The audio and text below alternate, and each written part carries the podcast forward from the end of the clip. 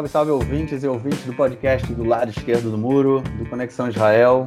Estamos de volta, mais uma semana. Eu, Marcos Gorenstein e João Miragaia. Diz aí, João. Fala, Marquinhos. Fala, pessoal. Tudo bem? Tudo tranquilo, tudo na boa. Sexta-feira, final de tarde, a gente gravando aqui esse podcast. Uma semana diferente aqui em Israel, né? A semana que a gente teve o dia é, o, Yom, o Yom Hazikaron e o, o Yom Ha'atzmaut, né, que, são o, que é o dia que é, a gente lembra as pessoas cair, é, que morrer, foram vítimas né, de, é, em guerras, né, soldados mortos em guerras e vítimas de terrorismo também, e o Yom Ha'atzmaut, que é o dia da independência de Israel, que começa imediatamente no término né, do Yom Hazikaron, é uma situação bem, bem estranha, a gente sai de um momento de muita tristeza para um momento é, de alegria muito grande, é, e é sempre, todo ano é sempre um choque, né?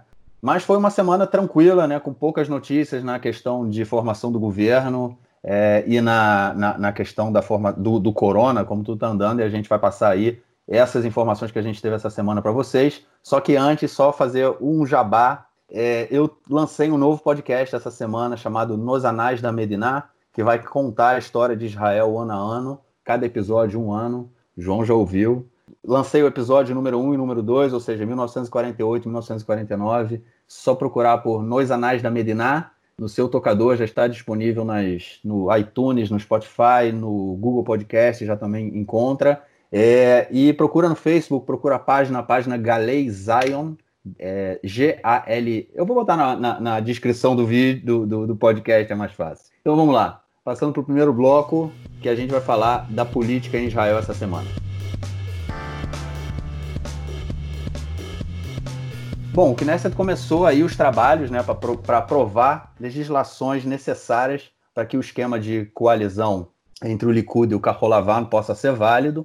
É, toda a questão da rotação, né, que vai ficar um ano e meio um e depois um ano e meio outro, né, o Benny Gantz em segundo entrando no ano e meio final do governo. Tudo isso para ser, pra ser é, validado precisa, precisa trocar, aprovar uma nova legislação, é isso que o Knesset está tentando fazer nesse momento. Mas antes disso, tem uma série de decisões também que o Bagatz, né, que é o Supremo Tribunal de Justiça, tem que tomar em relação ao Netanyahu e à própria coalizão. Bom, qual é a primeira decisão né? Se o Net... que o Bagatz tem que tomar? Se o Netanyahu, por estar indici... indiciado, ele pode receber o mandato do presidente, do presidente Rivlin para montar a coalizão. Né? O Rivlin deve passar, é, ele tem até quinta-feira para passar o, o mandato para o Netanyahu. E aí o Netanyahu faria o governo. É, o Bagatz tem que decidir, porque ele, afinal de contas, ele está indiciado e ele, teoricamente, não poderia receber. O que aconteceu é que essa semana o procurador-geral, né, Avihai Mandelblit, ele falou que chegou à conclusão de que é, não há impedimentos jurídicos para o Netanyahu receber o mandato e ele vai, ele vai no caso, é, indicar isso né, para o Supremo e o Supremo vai ter que decidir se vai é, ou não permitir que o Netanyahu assuma o, o governo, ou assuma o. A, a, receba o mandato para montar o governo. E também tem algumas petições né, no Bagatz, no Supremo, para invalidar o acordo de coalizão em função dessa, da, da, questão da rotação, da situação política do Netanyahu, enfim, a, sociedade civil que é, vê uma série de impedimentos do Netanyahu de assumir como primeiro-ministro está é, tá tentando impedir né, que isso aconteça, que ele forme o governo. E o Likud disse que se o Supremo não aceitar qualquer um dos pontos né, que foi do, do acordo que, que foi feito entre o Carrolavan e o Likud, eles vão chamar novas eleições. E o Carrolavan disse que se o, o, Supremo não aceitar os pontos relacionados à rotação né, no, no acordo, eles também vão chamar novas eleições, ou seja, não aceitarão o acordo. Jogaram a bola para o Supremo, jogaram pressão no Supremo, e agora a gente tem que ver o que, que vai ser decidido essa semana. E aí, cara, vai ter governo, vai sair dessa situação e a gente, enfim, vai poder dizer que vai ter um governo em Israel, cara? Então, agora eu acho que a gente entrou no terreno imprevisível, que é o que a Suprema Corte pode decidir, né? Porque a gente não sabe se o Likud vai fazer cumprir as ameaças que eles estão fazendo, mas a gente sabe que a Suprema Corte ela não obedece nenhum é, padrão de comportamento político conhecido por nós, porque a Suprema Corte julga baseado na sua compreensão sobre é, a parte jurídica, né, sobre a legislação israelense. Então, realmente, a gente tem, tem um problema nessa questão. Eu vou dizer para você o que eu acho. Tá? É, eu, o julgamento de domingo, que é o julgamento do Netanyahu, é, que, tá, que é réu né, em acusações de corrupção, ele pode, ele pode é, for, na verdade, exercer o cargo de primeiro-ministro e montar o governo, esse julgamento eu acho que o Bagatz ele vai dar permissão para o Netanyahu continuar sendo. Porque não tem fundamento legal, a meu ver, que, é, que, que, que, possa é, alterar uma situação que ela, que, cuja legislação ela é, é razoavelmente clara. Né? Não, não existe uma legislação complexa sobre isso, mas existe uma legislação sobre quem é condenado em última instância que não pode né, exercer é, é, cargos representativos. E isso vale também como primeiro-ministro. Agora, num, enfim, na, na, falta, na ausência de uma legislação sobre o caso, eu acho que o Bagatz não vai inventar uma jurisprudência do nada. Eu acho que seria é, muito complexo, muito, muito, muito, na verdade, uma, uma decisão muito polêmica, muito sem base. Eu não acredito que a decisão de domingo vai contrariar é, os desejos da coalizão atualmente, nem a governabilidade é, em outras palavras, não vai proibir o Netanyahu de ser primeiro-ministro. Né? E eu, eu, eu, acredito nisso, e eu acho que essa seria a adesão correta por parte da Suprema Corte. Eu acho que não é papel da Suprema Corte legislar é, quando, quando existe o, órgão que legisla é, e, quando, e quando a lei ela, ela é razoavelmente clara né, para que a decisão que, se, que, que, tenha que ser tomada seja decisão, é, é enfim, que seja do, do, do do poder legislativo, no caso, não retroativamente, e do, e do povo, né? A população decidiu votar no Netanyahu, sabendo que ele, acreditando que ele poderia ser o primeiro-ministro, né? Então, é, acho que a vontade do povo tem que ser soberana. Nesse ponto, eu acho que, que é muito, para mim é muito claro, eu duvido muito que o Bagatti se surpreenda. As discussões de segunda-feira, que dizem respeito ao acordo, a, ao acordo de coalizão, né? É, eu acho que elas são bem mais complexas, tem muito pano para manga aí, tem, muitas, é, tem muitos itens do acordo que são contraditórios com, é, com a, não só com a, com a legislação israelense, com a lei do país, mas também com o costume do país, com a, com a, com a democracia do país, né, com, com, as aspirações democráticas de Israel, com os valores da Declaração de Independência. Aí você tem muita jurisdição, muita jurisprudência para você recorrer e é, cancelar alguns itens do, do acordo de coalizão. Né? Eu acho que, eu duvido, já, já ao contrário do que eu acredito no domingo, eu duvido que o Bagatti deixe passar esse acordo de coalizão sem interferir nele minimamente. Né? Eu não acho que eles vão interferir na rotação, porque não é a primeira vez na história que isso acontece. É, talvez eles interfiram em detalhes da, da, do estabelecimento da rotação que o Likud e o, e o Azul e Branco é, é, é concluíram, né, concordaram, com a qual eles concordaram, mas eles, eles não, na essência da rotação, eu duvido que o Bagatti se mexa. Mas em vários aspectos, como por exemplo o direito do Likud de veto à nomeação de juízes, é, o, o, a, a, exclusão da oposição nas comissões, todos esses itens do acordo de coalizão que são atentados contra a democracia israelense, é, eu acho que o Bagatti ele tende a intervir e a proibir que esses acordos eles tenham validade. Né? O Likud e o Azul Branco já se anteciparam à decisão do Bagates, já disseram que a, justiça não tem o direito de interferir em decisões políticas do executivo, né?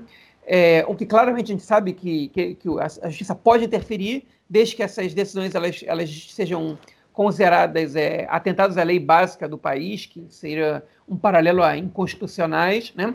que considerem que, ela contra, que, que essas decisões, que os acordos contradizem a, a ordem legal, né, as leis existentes. Então, para isso existe né, a, o Poder Judiciário, para poder dizer o que pode e o que não pode de acordo com as leis existentes. Então, obviamente que Israel, no, no caso de Israel, na, na, ausência de uma Constituição e de um, de um, de um regimento legal mais elaborado, é, a justiça acaba por tomar decisões, é, muitas vezes, que legislam, e acaba sendo sua função também. Mas nesse caso, desse acordo de coalizão, o que, o que a Suprema Corte pode fazer, e nesse caso não está presente, os 11 juízes da Suprema Corte, né, com voto, cada um tendo direito a um voto, é, nesse caso eles vão estar todos presentes, vai ser uma votação que, que tende, a, tende a chegar a uma maioria. É, eu não vejo nenhum, de, de, nenhuma hipótese deles estarem legislando nisso. Eu não acho que de jeito nenhum eles estão legislando. Eles estão dizendo o que pode e o que não pode de acordo com a lei que já foi legislada em algum momento, né, que, já foi, que já foi proposta e aprovada. É, enfim, essa semana saiu uma, reporta saiu uma pesquisa é, que mostra, agora me esqueci a fonte, mais tarde eu digo, mas que mostra que o Likud só se fortalece em caso de novas eleições. Né? Eles teriam hoje é, 41 cadeiras se as eleições fossem hoje. Já o azul e branco do, do Gantz, né, o que sobrou do azul e branco, é, teria 16 cadeiras em conjunto, uma lista conjunta suposta com o Partido Trabalhista, né? que, aliás, fazendo um parênteses, o Partido Trabalhista teve essa semana uma assembleia que votou a favor da entrada do partido na coalizão. Então, a deputada Merav Michaeli foi derrotada, ela que era rebelde dos três deputados do Partido Trabalhista, que votavam contra a presença do Partido Trabalhista na coalizão. Né? Então, o partido decidiu, é, de maneira democrática e, e, e, legal, de acordo com seu, o seu estatuto, fazer parte da coalizão do Netanyahu e do Gantz, né, com todos aqueles, é, com todas aquelas determinações que a gente comentou na semana passada, né, por exemplo, a anexação de, de alguns territórios da Cisjordânia. Fecha parênteses. Enfim, acredito que esse fortalecimento do, do Netanyahu nas pesquisas, provavelmente são pesquisas encomendadas pelo Likud ou por pessoas cujo, que têm que têm um interesse, na verdade, em ver o Likud fortalecido, é, são, são favoráveis às ameaças do Netanyahu, né? porque ele pode implodir é, a coalizão, ele vai ter um motivo para isso, essa Suprema Corte está boicotando a gente, está interferindo na vontade soberana do povo, então a gente implode a coalizão e vai para novas eleições, ele tem uma justificativa para se fortalecer mais ainda e dar, com o perdão da expressão, um pé na bunda do Gantz e do partido dele e poder formar o seu governo é, é, puro sangue, direita mais ultra-ortodoxos, mais ortodoxos e ultra-ortodoxos, e, enfim, e, e fica, vai ficar tudo por isso mesmo. Né? Então, eu não acho que o, que o Gantz cancelaria a entrada dele no governo, porque ele só tem a perder com isso. Ele tirou um acordo, ele tem um acordo muito bom na mão, tem uma situação para o tamanho do partido dele. Ele não conseguiria coisa semelhante em, em caso de novas eleições. Então, é, é, eu acho que ele podem mudar a rotação o que for, que, que o Gantz não vai não vai é, desistir disso. Mas o Likud pode ser que sim. Vamos ver se o Netanyahu vai blefar ou não, vamos ver se ele vai ter coragem de convocar novas eleições em meio à crise que, do coronavírus, né? Porque existe um fator, um fator risco aí, né? Que é a população dizer o seguinte: para, você estava com o governo na mão, né? Todo mundo, todo, um monte de gente importante cedeu para entrar nesse governo. Não pode ser que você não, não, não agora vai implodir essa coalizão por causa de determinadas é, é, decisões da Suprema Corte que, que é, é com as quais você, por pura é, por puro ego, não vai concordar. Né? Então, é um fator de risco você convocar novas eleições. Você nunca sabe o que pode aparecer. Então, eu acho que pode ser uma simples ameaça, mas como hoje em dia os ventos mostram que eles estão favoráveis ao Likud e ao Netanyahu, então acho que o Likud e o Netanyahu eles podem estar falando sério nessas ameaças. E pode acontecer do, da decisão do Bagdad implodir o governo. A gente vai precisar esperar mais alguns dias para confirmar essa tendência. Né? Só aproveitando que a gente está falando de política, né? em relação ao que existe de coalizão, parece que o, é. Bom, enfim, o partido Yamina, né, o partido da, da, da direita ortodoxa, é, eles, eles pediram três ministérios para entrar no governo. Eles são só seis deputados. E o Likud dificilmente vai dar. E desses ministérios, eles pediram dois ministérios de tamanho mediano. Um deles é o da saúde, né? o outro seria um dos que está com o Partido Trabalhista, o que não vai acontecer, e o outro podia ser um ministério pequeno. E fontes do Likud disseram para Daphne Liel, que é uma repórter, uma repórter do repórter político do Canal 12, que dificilmente o Netanyahu vai concordar com essa demanda do, do Yamina para formar o governo. Eu concordo com você no que você, é, no que você falou sobre a formação, a, a decisão do Bagatz, né? É, no primeiro caso, sobre o, o Netanyahu participar, ter o direito ou não de montar o governo, acho que nada vai vai mudar, ele vai, vai ter o direito, vai receber o um mandato aí no final da semana. É, e o Bagato pode se interferir no, nas outras questões do acordo. Eu, o que, uma coisa interessante, né, que se o, o parlamento conseguir mudar, é, é, conseguisse mudar, né, porque não vai ter tempo para isso, mudar a legislação pro antes do, do, julgamento, né, o Bagato teria, teria, teria outra informação, né, é outra, outro tipo de legislação para se basear. E, e, até, seria até possível que a mudança na lei ela também chegasse ao Bagatz através de petições para não acontecer. Enfim, poderia causar mais tumulto, né? poderia é, empacar de vez o, o, a formação do governo. Mas, de qualquer forma, eu acho que isso, tudo, toda essa questão aí da, das ameaças, né, tanto do Carrolavano quanto do Likud, também mostram como esse, esse acordo de coalizão, como a gente falou na semana passada, ele está todo amarrado, todo é, todo é feito de forma é, a nenhum, nenhuma pessoa é, é, burlar a outra ou, ou, ou, trair a outra, ou dar um golpe. É, foi, um, foi feito de uma forma tão complicada, de uma forma tão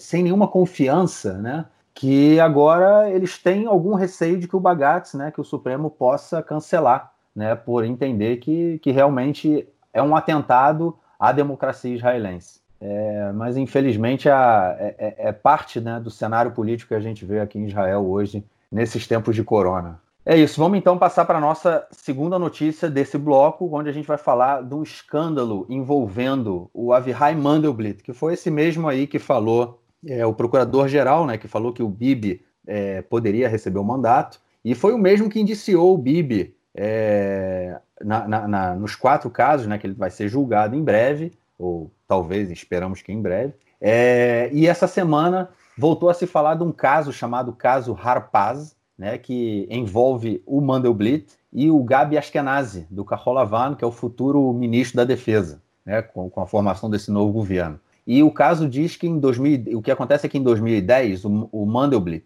ele era o procurador-geral, o advogado-geral do Exército, e o Ashkenazi era o chefe do Estado-Maior. Né? E, e, o que, e havia uma investigação sobre documentos que teriam sido falsificados por um tenente-coronel chamado Boas Harpaz, e aí o caso se tornou, se tornou caso Harpaz, e esse, essa falsificação era em questões de disputas entre o, o Gabi Ashkenazi o, e o Ehud Barak, né, que era é, ex-primeiro-ministro e na época era ministro da Defesa. E agora surgiram evidências mostrando que o Mandelblit teria é, faltado com a verdade, que ele teria é, dado depoimento não verdadeiro e enfim. É isso, cara. Será que vão agora acabar com a vida do Mandelblit depois que ele botou o Bibi aí em quatro casos de corrupção? É o Moro, cara.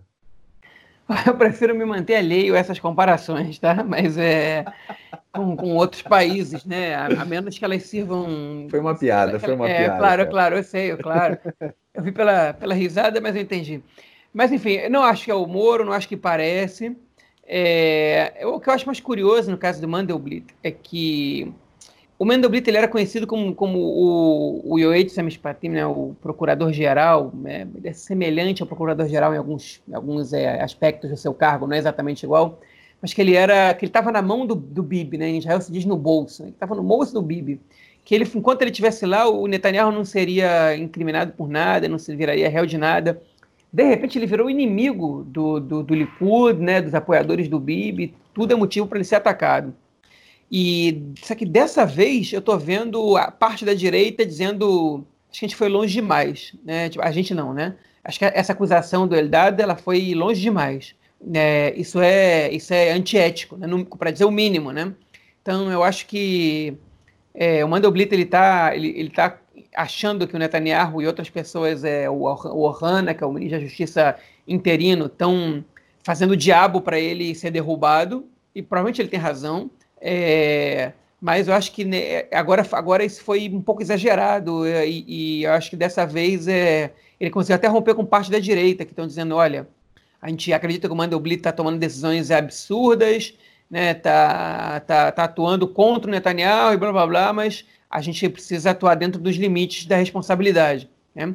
Enfim, então eu acho que esse, essa, saiu mal esse, esse exagero aí, saiu, foi um tiro pela culatra, na verdade, para os que pensam em defender o Netanyahu mais do que do que, enfim, que tem como primeira bandeira defender o Netanyahu, né? Eu acho que ainda existe um, um sopro de esperança entre os apoiadores do Netanyahu de, de adesão à ordem democrática. É isso. Esperamos pelo menos que o, que o julgamento começa em breve, né? Aparentemente está marcado para o dia 25 de maio, se eu não me engano. É, final do mês, vamos ver se, se vão permitir. É. E vamos então para a nossa terceira notícia aí nesse bloco, falando do nosso, agora podemos dizer então, ex-ministro da Saúde, Yakov Litzman, e o seu ministério, né? A gente falou aí na semana passada é, que ele estava ah, abrindo mão né, do, do, Ministério da Saúde, ele aceitaria dirigir o Ministério da Habitação, isso depois de ter ficado à frente do Ministério da Saúde por vários anos. Eu li um artigo interessante aí no, no jornal Jerusalem Post, que disse que o Litzman ele foi intimado na última sexta-feira, é, há uma semana atrás, pelo rabino-chefe é, do da como é que chama isso, cara, do, do não, não é dinastia, dinastia Ger, né, que ele faz parte, Gur. Tem algum, ah, é, né? Pois é, é a corrente, né? É corrente, a, corrente, isso, isso. É a, a corrente, corrente, dele dentro da outra, da outra ortodoxia. Isso, exatamente, isso. E ele foi intimado pelo chefe né, da, da corrente racídica né, que ele faz parte, chamado Gur. É, o, o rabino chama Yaakov Arie Alter. E o rabino botou uma pressão nele, falou que ele devia deixar o cargo. É, isso em função também da, da pressão, né, que, da, da, das críticas que ele vinha é, recebendo à frente, por, pela atuação, atuação né, na frente do Ministério da Saúde durante a crise do corona. É, principalmente também no que diz respeito é, da, da, atuação dele frente ao setor ortodoxo, né, que foi muito lento, ele demorou a colocar, a, a, a pressionar para que os ortodoxos também aceitassem as diretrizes do governo. O que a gente viu foi em muita, em cidades onde a concentração da população ortodoxa é muito grande, houve uma, é, uma como é que chama isso? É, a, a, o corona se espalhou de forma muito mais, mais fácil, né? E como cereja do bolo, mas eu acho que isso aí foi depois da, da, da pressão que o Rabino botou nele, mas é, é, interessante também a gente ver essa questão da, do, do líder religioso intervindo na questão política, né?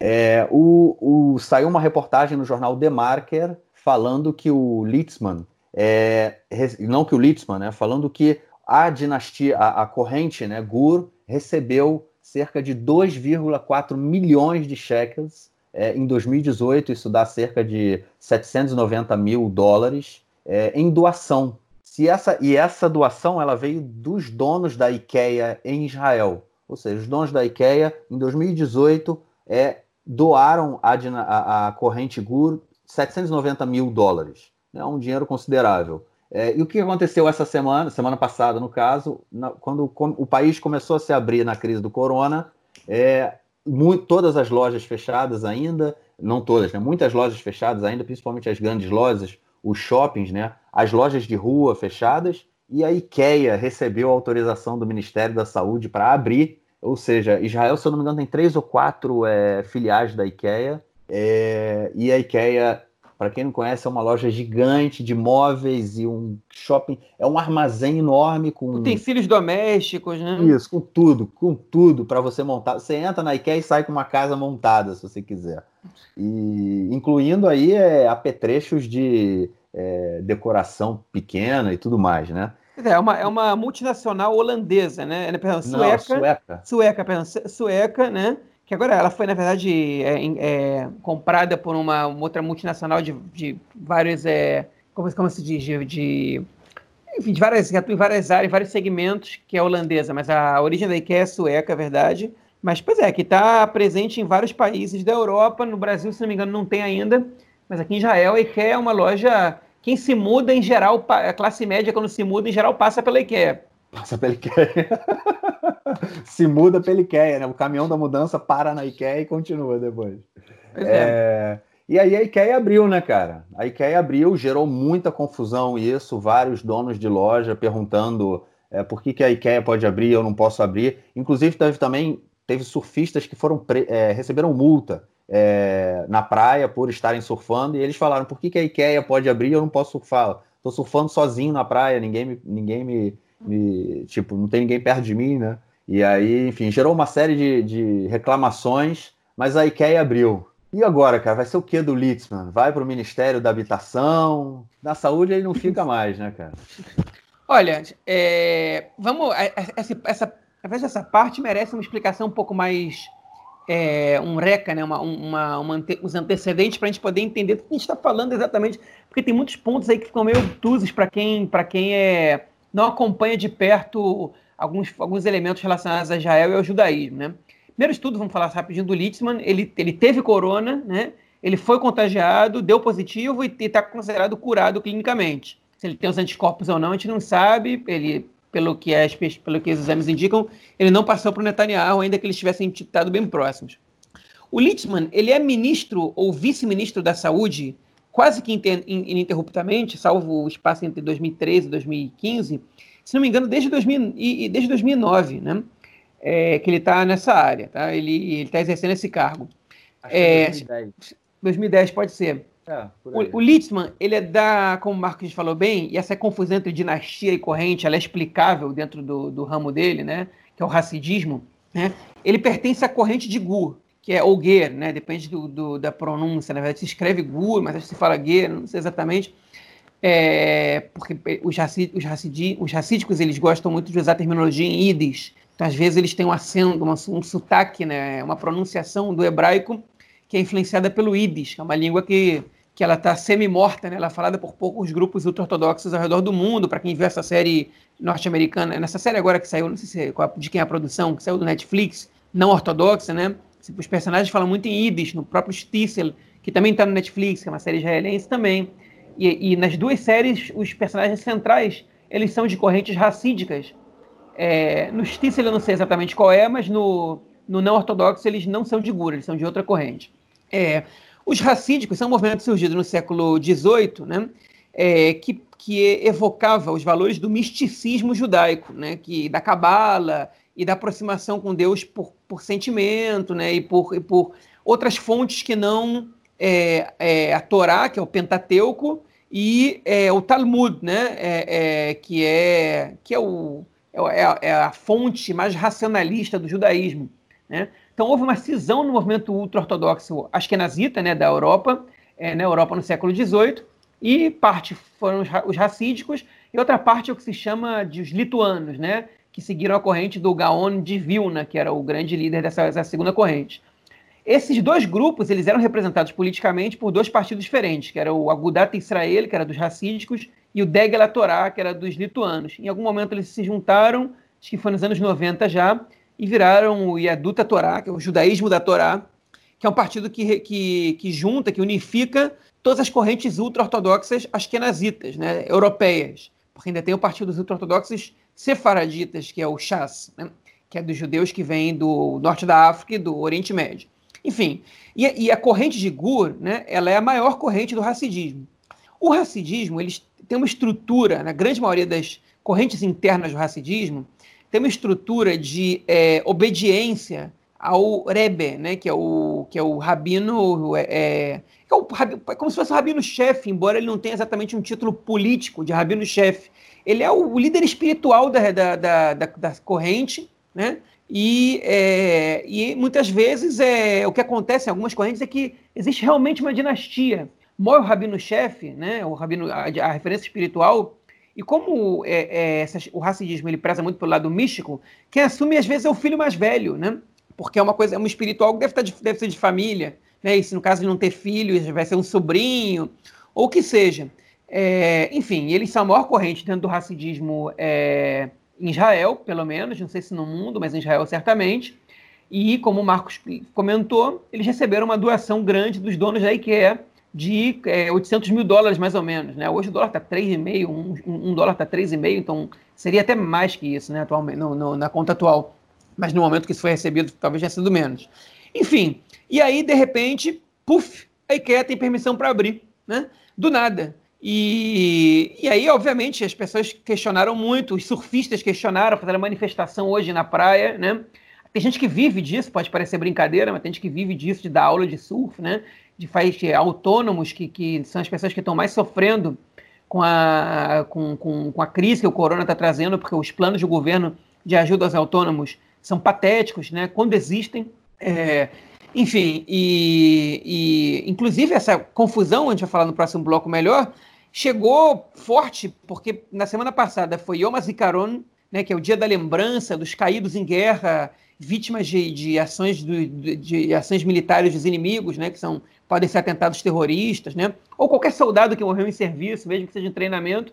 E é, é, um, é um dia muito, muito forte na, na no, no, no calendário israelense, né? É uma data construída artificialmente, um dia antes do dia da independência, mas que pegou muito forte. Na televisão só passa programa sobre isso.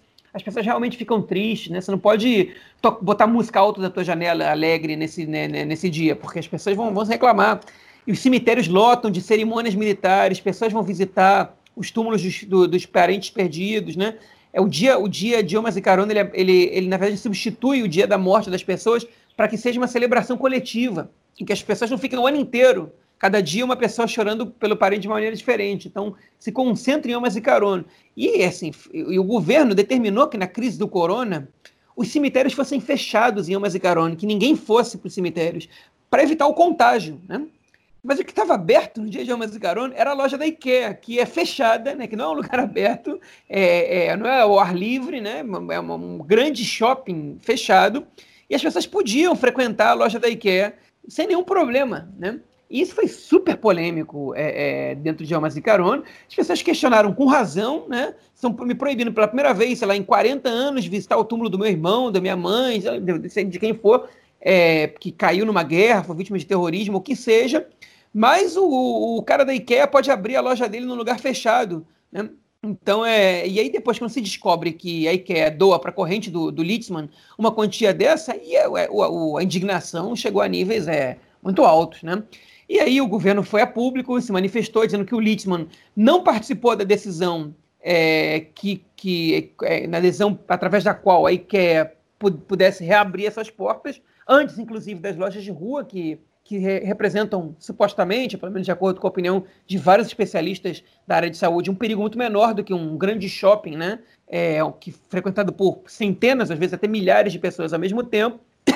E, enfim, e gerou, isso foi uma, uma situação de extremo descontentamento da população. O Litzman, pelo jeito, vai assumir o Ministério da, da Habitação mesmo, e aí a saúde ficou ficou um embrólio, né? A gente comentou há pouco tempo que o Yamina pediu a saúde e o Azul e Branco também pediu a pasta da saúde. E aí o Likud falou, beleza, dá pra gente a pasta do exterior, que é a pasta do, que, do Gabi Eskenazi, né? E ele disse, o número dois do partido, né? Ele disse, não, não vou dar, é um ministério importante pra caramba, da saúde, com todo respeito, não tem o mesmo status, não vou. Aí o Likud falou: então tá bom, então dá dois ministérios médios pra gente. E a gente dá para vocês da saúde. Isso, além de desequilibrar o número de, é, é, é, o número de ministérios de cada lado do bloco, né, dos blocos, ele ainda é, é, trocaria um ministério de médio porte, que é o da saúde, assim ele é considerado em Israel, por dois ministérios de médio porte. Né? É, a gente fala do tamanho, o tamanho, o porte do ministério é é pelo. A gente, na verdade, Israel o que se refere é o, é o tamanho do orçamento com o qual o ministro pode jogar, é, que não esteja já comprometido com despesas é, é, constitucionais, vamos dizer assim. Por exemplo, você não pode mexer no salário dos médicos, você não pode diminuir o salário deles, você não pode fazer orçamento com o salário dos médicos. Então, o Ministério da Saúde ele é um ministério de alto orçamento, mas o ministro da Saúde ele não pode jogar tanto com esse orçamento como, por exemplo, o ministro do Exterior, né, das Relações Exteriores. É, enfim, e aí, por enquanto, esse ministério está na mão do Likud. Só que o Likud, de propósito, não, não, é, não decide quem vai ser o ministro, porque eles querem usar esse ministério para o jogo político, para poder ter algumas vantagens. É, quem, por que, que, alguns partidos querem esse ministério? Porque eles querem mostrar serviço né, na hora da, de combater a corona. Né? Por que, o Likud aceita se, é, é, entregar esse ministério? Porque, de qualquer maneira, o Netanyahu, enquanto for primeiro-ministro, caso a, a, política pública de saúde seja popular, ele vai colher os logros é, até mais do que o ministro da Saúde. Então, é, enfim, então o Ministério da Saúde está aí, está aberto, né? Porque o Litzman ele teve que voltar atrás. A gente nunca vai saber exatamente quais foram as razões, mas eu acredito que, que um empurrãozinho, no mínimo, né, do, do, do rabino, é, do líder espiritual da, da corrente dele, seja um fator bastante determinante para sua decisão de largar o ministério.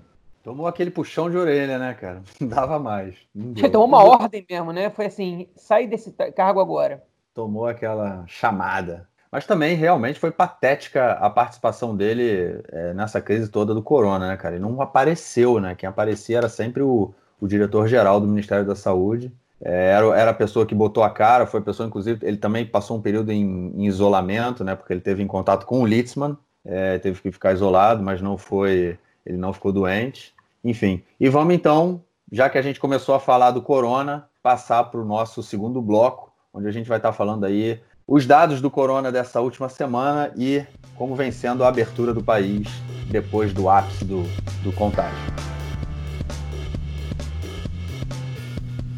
Os dados aí atualizados agora, 7h20 da noite, que estão na internet, eu vou estar passando para vocês, são os seguintes. Até agora, 16.004 pessoas testaram positivo para o corona, corona em Israel, 223 morreram, Só que essa semana também teve um, um, ponto muito positivo, né? Que pela primeira vez o número, o número de pessoas que, que se curaram, é, ou seja, que testaram negativo, né? Passou o número de pessoas que ainda estão com vírus. Hoje a gente tem 8.758 pessoas curadas e 7.023 doentes, ou seja, bem passou bem né, o número de pessoas. E só um dado curioso é o número de respiradores artificiais. No início da pandemia, eu me lembro que até a gente riu no episódio que eu acho que o número era de 1.888 respiradores né, que tinham disponíveis em Israel. Hoje a gente tem 2.864, quase mil respiradores a mais. Ou seja, de alguma forma, a gente falou também que o, o Mossad né, tava, tinha entrado na, no jogo né, para trazer respiradores para Israel.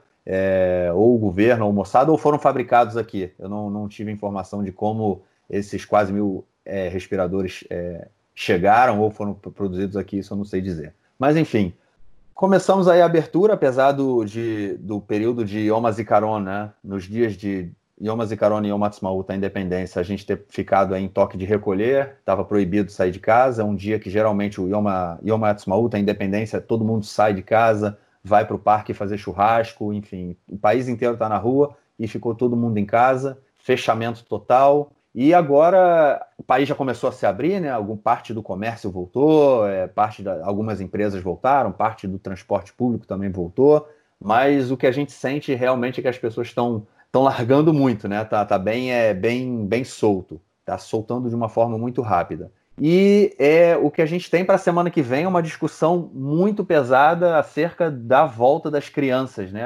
Às, às salas de aula, porque é, a semana toda a gente vem ouvindo que a partir da semana que vem as crianças vão, é, ou parte do sistema educacional vai voltar. É, até hoje de manhã não era nada certo. Hoje é, é, é sexta-feira, né? É o início do final de semana aqui em Israel. Não tinha nada certo se as crianças, os colégios abririam ou, não. Hoje o governo deu uma informação dizendo que é, a, a primeira, segunda, terceira série podem voltar a estudar e, as, e os outros vamos dizer, adolescentes né, que estão no, no ensino médio também podem voltar a estudar, só que tá uma bagunça que ninguém sabe o que fazer direito. Tem uma série de é, cidades que falaram que não vão aderir ao, à proposta do governo porque acham que ela é irresponsável, inclusive Tel Aviv tá nesse é uma dessas cidades.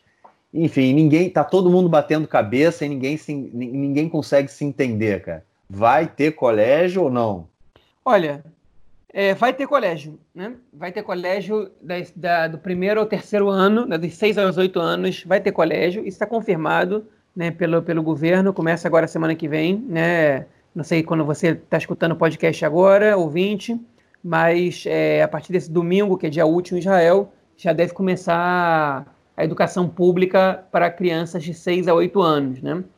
É, o governo também estava trabalhando para abrir as creches. Agora, como o Marcos falou, é, na verdade, a, essa confusão toda, ela, ela surpreende tamanho amadorismo com, é, ou, ou, a, ou a displicência né, com o qual o governo está lidando com, a, com essa situação. Né? Eu tô, enquanto eu estou em processo de mudança, eu estou hospedado na casa da minha cunhada, né, e ela tem um filho de dois anos e pouco que está num, numa creche particular, privada, né? Israel, a educação pública só começa a partir dos três anos.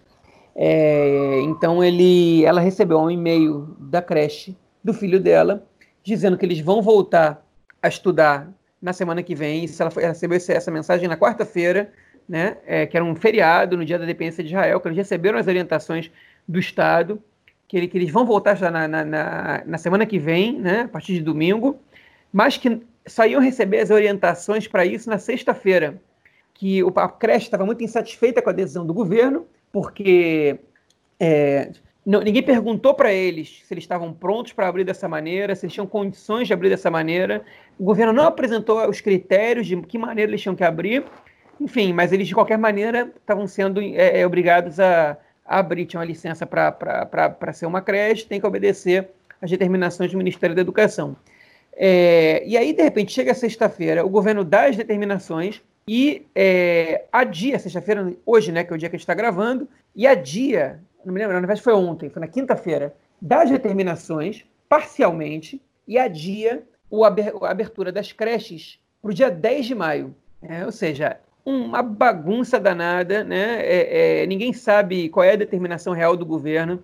Na abertura das escolas, ninguém sabe quem vai bancar, porque o orçamento para cada escola ainda não foi repassado, todo o material de higiene que, que é necessário para que você possa é, é, é, é, realizar aulas, né? Que os alunos e os professores estão todos de máscaras, que não são as máscaras comuns, cirúrgicas, são máscaras de plástico, dessas que você que te tapam o rosto, mas que não te, não te dificultam a fala, né? Que você pode manipular menos é, é, e tirar do nariz ou tirar da boca, que você não bota muito, que evita que você ponha a mão no rosto o tempo todo, que você tenha álcool gel, que você tenha determinações de contato entre as crianças, né? Proibições de proximidade, o que entre nós, né? Eu escutei essa semana é, um, um professor da rede da rede pública, né, do, do, primeiro ano, das crianças de seis anos, aqui comentando, é muito difícil controlar. Ele está dizendo que crianças de 6 a 8 anos não têm condição de você evitar o contato físico. Eles brincam, eles conversam. As crianças elas têm uma percepção sobre, é, sobre o contágio, sobre as doenças muito diferente dos adultos, né? Então, é, é realmente os professores estão temendo pela sua própria saúde, pela saúde dos seus alunos, porque eles acham que estão sendo submetidos a uma situação de risco ao contágio, né? e o governo ainda não deu as determinações de higiene, as determinações de, de, de, de guardar distância, né? E, e, você tem padrões a serem seguidos, porque tem países que já voltaram a realizar é, é, o calendário escolar né, no sistema educativo, como por exemplo a China. Né? Você pode observar o que, a China determinou em relação à aproximação dos alunos, à higiene, a tudo mais. Quantos alunos é, podem frequentar uma aula, que também não está claro. Né? e o governo aqui não, não tem uma resposta satisfatória. O Ministério da Educação, é, para, não sei se, essa, terminação ela, ela, é do Ministério da Educação ou não, imagino que eles sejam parte do, do gabinete, né, no, no caso na, na, dessas decisões, mas não, não, não tem uma postura profissional, não é séria a postura do Ministério da Educação, e tudo que Israel fez de bom para evitar a disseminação da corona a grande alcance, né, estacionando mais ou menos o número de contágios, não estacionando, ainda tem uns 200 a 400 contágios por dia, mas cada dia que passa o número de pessoas que se cura é maior do que o número de pessoas que se contagiam, então tudo que foi positivo que o governo fez, ele está conseguindo fazer de negativo nessa abertura descontrolada, né, com regras muito pouco claras, é, e colocando nas mãos de alguns profissionais, né, nas mãos não, né, colocando no corpo de alguns profissionais, um risco né, é, é, é, é muito grande de contágio, né, que ele, pela exposição que eles têm agora, não só os da saúde, as, as determinações também para abertura, como a gente comentou na semana passada, de salões de beleza e lojas de rua, né, nessa decisão não estavam presentes representantes do, do, do sistema de saúde. Né? Eles não puderam opinar sobre se devia reabrir ou não, e de que maneira isso devia ser reaberto ou não, né? Então, realmente deplorável, deprimente que esse governo interino tem, a maneira como ele tem atuado com essa reabertura, e vai ter gente que vai pagar um preço muito alto por isso, infelizmente, né? É, é, eu espero estar errado, mas eu é, acho que essa abertura está sendo feita de maneira é, muito acelerada e pouco pensada, de, com, pelo tamanho do problema que a gente tem. É, todo mundo quer que, que, que, de alguma maneira, as coisas voltem à normalidade, já que o número de contágios estacionou, né? Você não pode realmente ficar parado tanto tempo. Então, você, você então pode, você tem o direito de colocar o país para funcionar, desde que você é, obedeça a determinadas regras sanitárias. E o governo israelense ele, ele tem na mão uma situação sob controle e está trabalhando, na verdade, ou está negligenciando a situação de modo que ela pode perder o controle a qualquer momento. Eu vi, ouvi essa semana que o Ministério da Saúde estava segurando a abertura do, do, das creches dos Ganei Eladim justamente para impedir que os pais voltassem ao trabalho de uma vez só. Né? Porque no momento que é, ninguém precisa ficar com as crianças, as crianças estão no, nos Ganei Eladim, nas creches, é, os pais voltam ao trabalho. E era uma ferramenta do, do Ministério da Saúde para segurar um pouco isso. Agora, uma coisa interessante que é a minha percepção é que é, o Ministério da Saúde jogou todo o seu esforço para evitar que o vírus se espalhasse absurdamente. Conseguiu, né? A gente está aí entrando é, na sétima semana de, de fechamento, né? De, de quarentena. E o que acontece agora é que aparentemente eles não jogaram, em nenhum momento eles pensaram no e aí, como é que a gente sai disso? Né? Como é que a gente tem algum plano para sair disso? Vamos construir um plano, se é. Porque eu entendo assim, a gente está fazendo parte de, um, de um, uma experiência, né? Porque ninguém sabe realmente como vai acontecer. O mundo inteiro hoje é uma experiência. É, como, conforme você falou, já teve países, a China já saiu, serve, pode, pode servir como exemplo, né? É, agora, eu não sinto que houve nenhum momento, é, pelo menos parte do Ministério da Saúde, pensando como é que a gente sai disso, para montar uma estrutura, porque mesmo as, as crianças voltando para as salas de aula, não pode ser. As, a, a, as salas de aula aqui em Israel também são muito cheias, tem sala com 30 alunos, e não podem estar 30 alunos dentro da mesma sala de aula. Ou seja, as crianças não vão estudar todas juntas. Vai ser parte num dia, parte no outro. É, e o, o, colégio, como é que funciona? Né? O, os professores, soma-se a isso tudo que você colocou, a questão dos professores com medo do material, do equipamento necessário de limpeza. Agora, o que mais me chama a atenção essa questão de hoje, sexta-feira, final, um dia que é Shabat, né? começando o Shabat é, agora, é um, é um dia que meio morto, né? O governo decidiu hoje que vai reabrir, amanhã é Shabat, nada funciona, o país para, e o governo decidiu que vai reabrir as escolas na, no domingo? Como é que pode isso? Cadê a, a preparação? Você não dá nenhum tempo, é, você não, conforme você falou, não há uma explicação mais aprofundada do que fazer e você não dá um período para os profissionais da área de educação se organizarem para poder oferecer segurança para os alunos, né? Essa é uma questão, é uma questão interessante. Agora, eu me lembro também que a gente gravou num podcast há muito há um tempo atrás, quando a gente estava no início do fechamento, né? Toda, toda semana, todo dia, a cada três dias, a gente via novas orientações. Só que o governo jogava. O que, que o governo fazia? Gente, o João até comentou, você até comentou isso no podcast. Poucos dias antes da reunião do governo que ia decidir sobre as novas medidas, já eram jogadas informações na mídia. Então você via no jornal várias coisas no ar, assim, ah, porque vai acontecer isso, vai acontecer aquilo, vai fechar isso, vai fechar aquilo,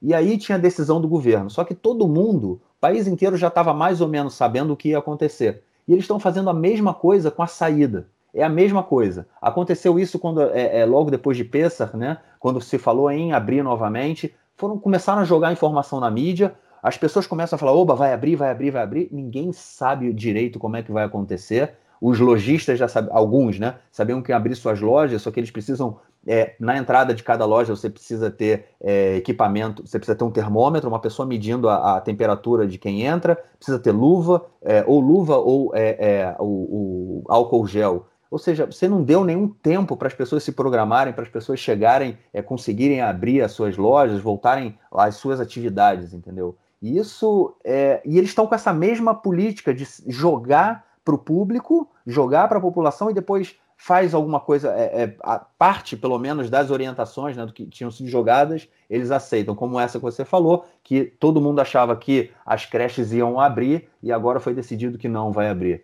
Enfim, tá uma é realmente uma desorientação total, né? Eu só espero que isso não leve a uma a um caos, né? De todo mundo começar a sair de casa sem saber direito o que tem que fazer, porque a, a princípio o que eles querem no colégio é evitar que muitas crianças se por exemplo, as crianças de a, é, primeira, segunda, terceira série vão estudar num dia e quarta, quinta e sexta série em outro dia, entendeu? Então vai ser intercalado, mas mesmo assim tem crianças que, como as turmas são muito cheias, elas não podem ser turmas completas.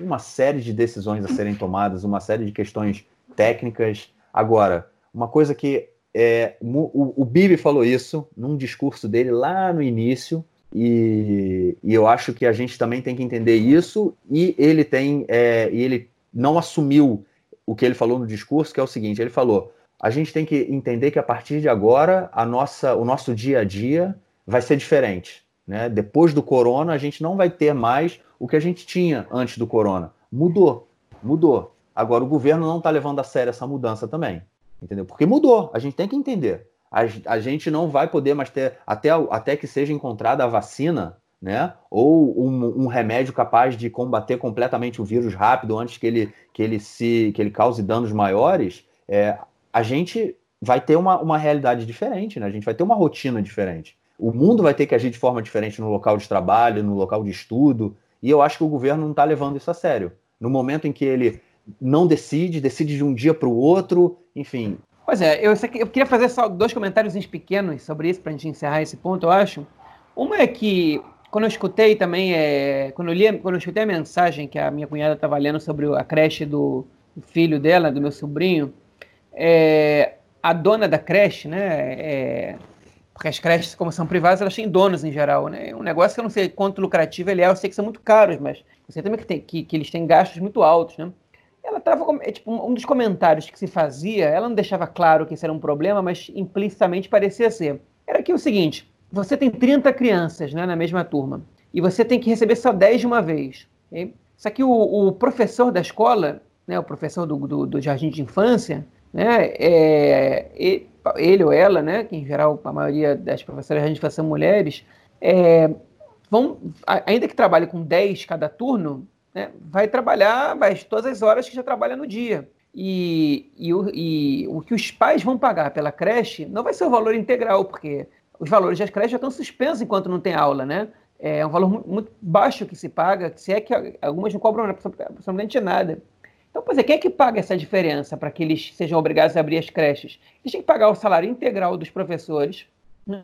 é, para que os alunos não estudem integralmente okay? e é, que os, e os pais não pagam a mensalidade igual, logicamente, porque os pais também vão ter que ficar parte do dia é, cuidando dos seus filhos. Né? Então, quem é que paga essa diferença? O governo dá essa determinação e lava as mãos para resolver esse problema. E o que vai acontecer é que vai ter, pode, pode ser que a gente tenha uma falência de é, creches, por exemplo, de jardim de infância. Né? É, outra coisa que eu queria só lembrar é que essa semana a gente comentou que teve Yom Zikaron, que é o dia da lembrança dos caídos, e também teve Yom Ha'atzmaut, que é o dia da independência de Israel. E o Yom é muito característico com a de shows que tem na noite de Yom né, por todo o país, em praças públicas, organizados pelas prefeituras, churrascos ao ar livre, né, em parques, em, em todo o país. E esse ano estava todo mundo em casa, ninguém, ninguém saiu para ver nada. E acho que a televisão teve uma audiência da história de Yom Ha'atzmaut. A televisão eu pude ver pela primeira vez. É muito chato, insuportável. Os programas que passam na televisão são muito xarope. É, achei assim, as pessoas estavam fazendo churrasco na varanda de casa, pelo menos aqui onde eu estou, em Kfarsaba. Passou, é, teve shows na rua, né? Algumas bandas foram levadas para tocar na rua, para que as pessoas escutem os shows das suas casas. E teve festival de dança também, que andava um, carro levando os dançarinos é, para você, você conseguia ver da janela, às vezes, parte da dança, eles passavam para que todo mundo conseguisse ver. O show de aviões né, que, que se faz, né, que, é, que, é, que em geral acontece na, na Orla, né? eles levaram para a região onde estão os hospitais, para que os doentes, né, os internados, pudessem ver os aviões. Né? Isso foi legal, foi a primeira vez que eu vi também é, muito bonito, tal, com os aviões indo todos juntos, fazendo manobras e tudo mais. É, enfim, isso foi, foi bacana de ver, porque, enfim, hospitais têm vários lugares, vários, vários centros urbanos, e quem acaba vivendo em alguns, um raio de tantos quilômetros dos hospitais acaba também conseguindo ver esses aviões, que ninguém podia ir para a praia. É, achei, achei legal. É, mas realmente parece que as pessoas respeitaram, ficaram em casa, mas nos dias normais parece que Tel Aviv, a cidade está funcionando a todo vapor. Obviamente que não como era antes, mas os relatos que eu tenho escutado das pessoas que moram em Tel Aviv é que Tel Aviv é como se já não tivesse mais é, quarentena, como se não tivesse mais políticas de fechamento, é, com algumas exceções, né? E isso também é, é perigoso de alguma maneira. Escutei até dizer que tem gente andando sem máscara na rua. E o pior de tudo é que a praia e os, e os parques estão fechados. Então você concentra as pessoas em menos ruas, né? E aí o que acaba acontecendo é que o, o contágio pode aumentar. Então, se é para você liberar as pessoas para andarem na rua, você precisa liberar os parques e os, os lugares mais abertos também, para que as pessoas não fiquem concentradas em, em alguns centros urbanos ali, né, e que aumentem o contágio. Usar máscara por si só não resolve o problema da contaminação. É isso. Ficamos por aqui então no, na questão do corona e vamos então passar o comentário do esporte do nosso camarada Nelsinho Burd, que com certeza deu uma dica para o João. Fala aí, Nelsinho.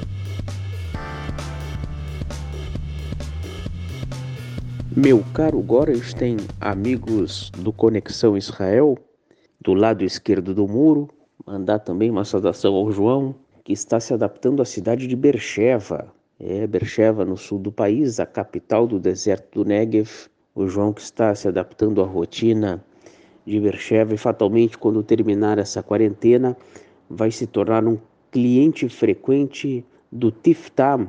Tem uma grande sede do supermercado Tiftam, com vários produtos, com restaurantes. Realmente o João vai poder desfrutar do supermercado fica aberto todos os dias da semana. Este ano, se não fosse essa quarentena, se não fosse a crise do coronavírus, teríamos daqui dois meses ou já no próximo mês a Olimpíada, ou seja, os Jogos Olímpicos de Tóquio, no Japão. E o caso interessante é da judoca Camila Jabu Minakawa. É, fui confirmar o sobrenome dela, Camila Minakawa. Camila Minakawa é de São Paulo.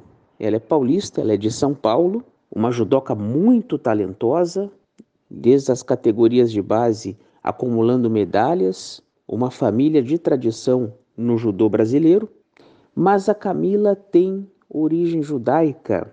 Além da origem japonesa, ela tem origem judaica. E em, mil, em 2013 ela teve a oportunidade de vir para Israel de fazer aliar, de migrar para Israel, e ela chegou a Israel e a partir de então passou a treinar numa área próxima a Natânia, onde ela estava morando, ali no complexo onde fica a faculdade Vingate, bem próximo a Natânia, 20 minutos acima de Tel Aviv, pois a Camila está no time israelense, está com possibilidades grandes de seguir a sua carreira desde 2013 até hoje em Israel, acumulando medalhas, bons resultados em campeonatos mundiais, campeonatos importantes europeus. E, sem dúvida nenhuma, se não fosse o cancelamento ou a transferência dos Jogos Olímpicos, ela estaria qualificada para os Jogos de Tóquio para representar Israel desde 2013, quando ela fez aliar Aproveitando essa possibilidade, ela ganhou a cidadania israelense e disputa torneios de judô com a, o kimono israelense. Então, este é um detalhe interessante da nossa Camila Minakawa, israelense, brasileira e também de origem japonesa. O pai dela, Edson Minakawa, árbitro de judô, é, com uma história muito bonita também no judô. Então a nossa torcida pela Camina, pela Camila Minakawa. Uma boa semana e até a próxima. Valeu, Nelsinho. Obrigado por, a, por mais esse comentário aí. A gente te espera na semana que vem. É, e é isso, cara. Mais alguma eu coisa vou... a acrescentar? Não, vou agradecer o Nelson aí por ter me recomendado aí uma empresa de, de telefonia e internet na semana passada. Né? Acabei fechando com, com uma das duas que ele me recomendou. Não vou, não vou divulgar o nome não, porque ninguém me pagou nada para fazer propaganda, então não vou divulgar aqui não. E, mas enfim, tá aí. Vou me mudo semana que vem finalmente e já vou ter internet em casa. Valeu aí, Nelson, pela, pela dica e por todo o resto das pessoas também que me ajudaram a encontrar a melhor empresa, pelo menos com preço mais razoável para a gente poder ter internet Wi-Fi em casa novamente. É isso. Bom, deixa eu só terminar então com mais aquele jabazinho. Galera, lancei um outro podcast nos Anais da Medinar procurem pela internet. É, tá no Google Podcast, está no Spotify, tá no iTunes e também vocês podem acessar, tá no Facebook, tá no YouTube, eu estou botando episódios no YouTube também. Dê aquela procurada, já tem dois episódios no ar. Na próxima quarta-feira, é, na próxima quinta-feira sai o próximo episódio. Mandem seus comentários, o João já me deu várias dicas e comentários. É, eu falei isso no, no, no outro, no, num dos podcasts, é, quando a gente começa, tudo é ainda um, é um piloto, né? A gente está aprendendo, a gente está ouvindo, e é importante que vocês deem o feedback para eu estar tá, é, mudando o que tiver que mudar para o podcast ficar melhor é, e vocês poderem ouvir sempre. Eu é recomendo, isso. tá muito legal, eu recomendo mesmo. super trabalho que o Marcos fez. Já estou recomendando para muitas pessoas e também deixo aqui meu, meu, meu selo aqui, João, que não vale de nada. Deixa aqui meu vale selo, João, de qualidade. Vale Enfim, muito. muito bom mesmo, muito legal. Valeu, valeu. É isso aí. Show! Então a gente volta na semana que vem com mais informações, possivelmente sobre as questões políticas aí de julgamento do Netanyahu, do julgamento das questões da coalizão, né? E é sobre as novidades aí da volta às aulas do Corona. Valeu, João. A gente se fala. Grande abraço. Falou, Marquinhos. Abraço. Tchau, tchau.